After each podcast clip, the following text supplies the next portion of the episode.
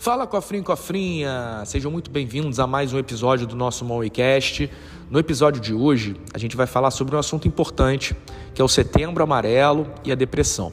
Nesse mês de setembro, que está afindando agora, muitas campanhas a respeito desse assunto aparecem para poder lembrar a população da importância né, do cuidado com essa doença, da gravidade dessa doença que vem sendo considerada aí talvez a doença do século. Né? Milhares e milhares de pessoas sofrem com depressão atualmente e, infelizmente, as finanças pessoais, principalmente o endividamento, é, são gatilhos que geram ansiedade, que geram insônia, preocupação e às vezes acabam gerando sintomas de depressão. Bem, o que eu tenho para te dizer é que o endividamento ele não deve ser encarado da maneira como a maioria das pessoas encara. Endividamento não é crime, assim como também não deve ser motivo de vergonha. Porque no Brasil, onde se cobra juros absurdos, a verdade é que é muito fácil se endividar. E além disso, muitas vezes as pessoas elas acabam caindo na rotina do endividamento por conta de situações que foram irreversíveis. A pandemia, por exemplo, foi uma causa terrível que acabou complicando as finanças pessoais de milhares e milhares de famílias brasileiras.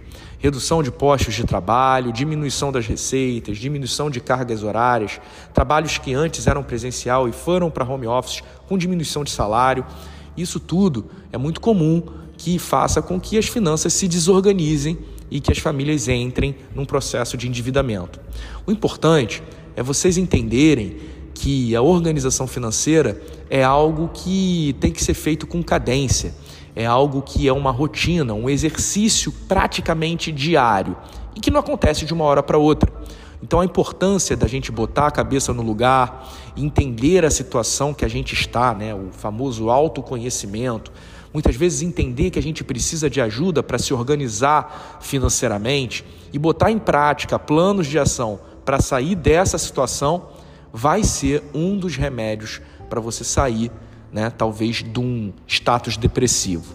Mas, apesar disso, também é importante falar que depressão é doença. Então, se você hoje tiver numa situação de inquietação, ansiedade e até mesmo que alguns pensamentos obscuros estejam rondando a sua cabeça e você talvez esteja cogitando fazer algumas loucuras, por conta da tua situação financeira, não basta só você buscar uma ajuda de um consultor financeiro, educador financeiro, planejador financeiro.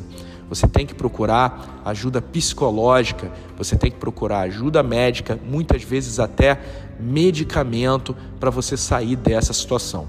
Não deixe a depressão tomar conta da sua vida. Haja antes que seja tarde demais. Tudo bem? Esse é o recado que eu tenho para você hoje.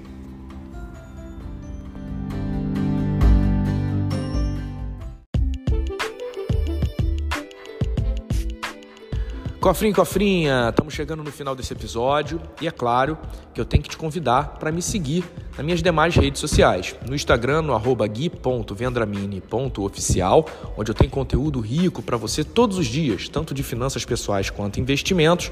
Nas minhas demais redes sociais, como TikTok, Kawaii e YouTube. E também quero que você conheça o portal da Moen no www.moen.com.br onde lá você pode conhecer todos os nossos cursos, além de ferramentas gratuitas que vão facilitar a gestão das tuas finanças pessoais e da tua educação financeira. Eu fico por aqui e até o próximo episódio. Um abraço.